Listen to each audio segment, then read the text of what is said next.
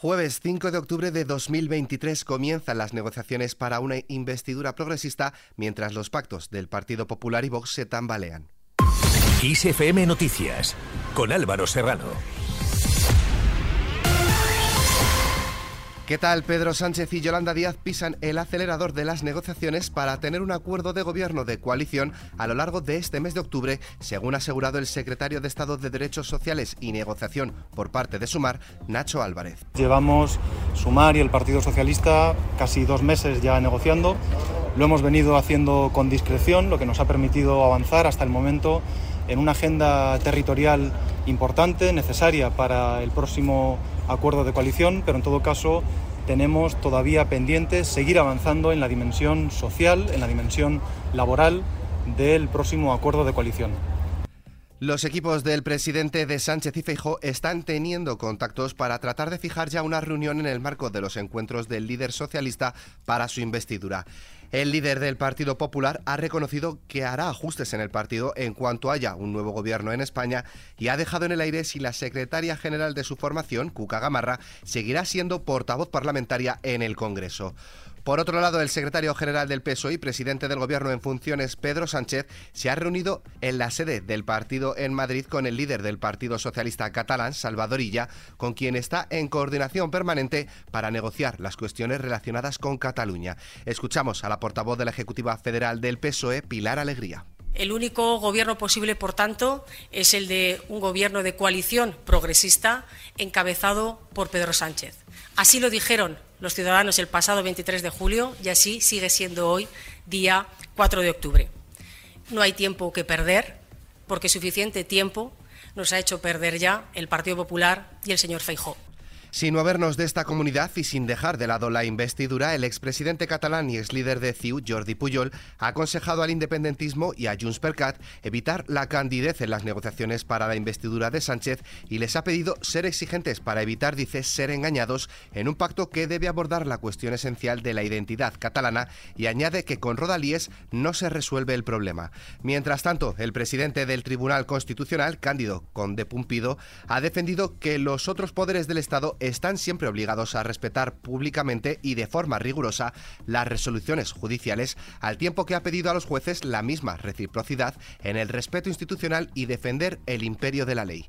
Cambiamos de asunto. La alcaldesa de Gijón, Carmen Morillón, de Foro, ha expulsado del gobierno local a su socio Vox apenas tres meses y medio después del inicio del mandato, tras la propuesta de este partido que controlaba el área de festejos para introducir modificaciones en el Festival Internacional de Cine de Gijón. Morillón ha incidido en que Vox atenta contra la tolerancia tolerancia que caracterizó y seguirá caracterizando a la ciudad. En esta línea, la portavoz y concejala de Vox en el Ayuntamiento de Gijón, Sara Álvarez Rouco, ha reclamado la dimisión de la alcaldesa tras acusar a esta de traicionar la voluntad de la mayoría de los gijoneses en las urnas y considerar que lo único que deseaba eran los votos para su investidura. Por su parte, el secretario general del PSOE de Gijón, José Ramón García, ha acusado a Morillo de haber ensuciado la institución del ayuntamiento con su pacto con Vox, si bien ha descartado por el momento una moción de censura al no contar con los números necesarios. Más cosas, la ministra de Igualdad en funciones, Irene Montero, ha criticado que el PSOE quiera recuperar el Ministerio de Igualdad en el reparto de carteras con Sumar en un hipotético ejecutivo de coalición con la formación de Yolanda Díaz, afeando al mismo tiempo que los socialistas hayan dicho durante los últimos meses que las feministas del gobierno habían ido demasiado rápido. Creemos que lo que hacemos es útil y estamos a disposición para ello. Eso es en lo que consiste una negociación y lo que les puedo decir es que creo que nuestro país, lejos de lo que el propio Partido Socialista ha dicho durante los últimos meses, que es que las feministas en el Gobierno habíamos ido demasiado rápido, eh, habíamos incluso eh, sido las que habíamos provocado la incomodidad o la reacción de los sectores de, de la derecha. Yo creo que es todo lo contrario. El feminismo es ahora mismo el motor de las transformaciones democráticas. Por otro lado, el Tribunal Supremo ha ordenado a Irene Montero pagar 5.400 euros por intereses de demora y costas procesales a Rafael Marcos por vulneración del derecho al honor. Marcos fue la pareja de María Sevilla, expresidenta de Infancia Libre, condenada por sustracción de menores al fugarse con el hijo de ambos en 2017 y negarse a entregarlo al padre en contra de lo acordado por la justicia. Fuera de nuestras fronteras, el presidente ucraniano Volodymyr Zelensky ha dicho que el jefe del gobierno español, Pedro Sánchez, le ha invitado a la cumbre de líderes de la Unión Europea que se celebrará hoy jueves en la ciudad española de Granada, pero ha añadido que le será difícil asistir, pues su presencia es necesaria en Ucrania.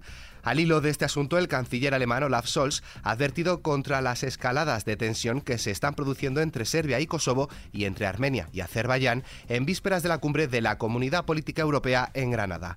En América, la Casa Blanca ha anunciado una nueva cancelación de la deuda estudiantil por valor de 9.000 millones de dólares que beneficiará a unos 125.000 universitarios pocos días después de que se reiniciaran los pagos de los préstamos después de tres años congelados como parte de otra medida de la administración Biden. Por otro lado, el gobierno de Estados Unidos ha ordenado reforzar de inmediato el muro fronterizo con México en una de las áreas donde más se han registrado cruces irregulares de migrantes. Pasamos ahora el tiempo.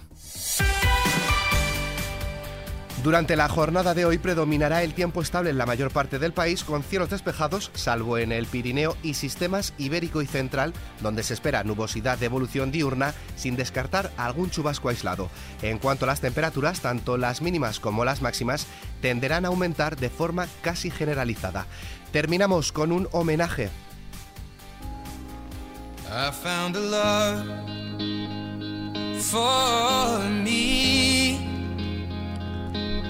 Darling, just dive Reino Unido ha homenajeado al cantante Ed Sheeran tras convertirse en el primer artista británico que supera las 10, los 10.000 millones de streams o transmisiones en directo en este país. Sheeran, de 32 años, ha recibido el premio Brit Billion entregado por la industria fonográfica británica después de confirmar sus cifras de streams en todos los medios de difusión. Solo durante los pasados 12 meses, según estos datos, el cantautor inglés ya registró más de mil millones de emisiones en continuo. Con esta noticia, la cual podéis ampliar en nuestra web xfm.es, nos despedimos, pero la información continúa puntual en los boletines de XFM y, como siempre, ampliada aquí en nuestro podcast XFM Noticias. Con Susana León en la realización, un saludo de Álvaro Serrano, que tengáis muy buen día.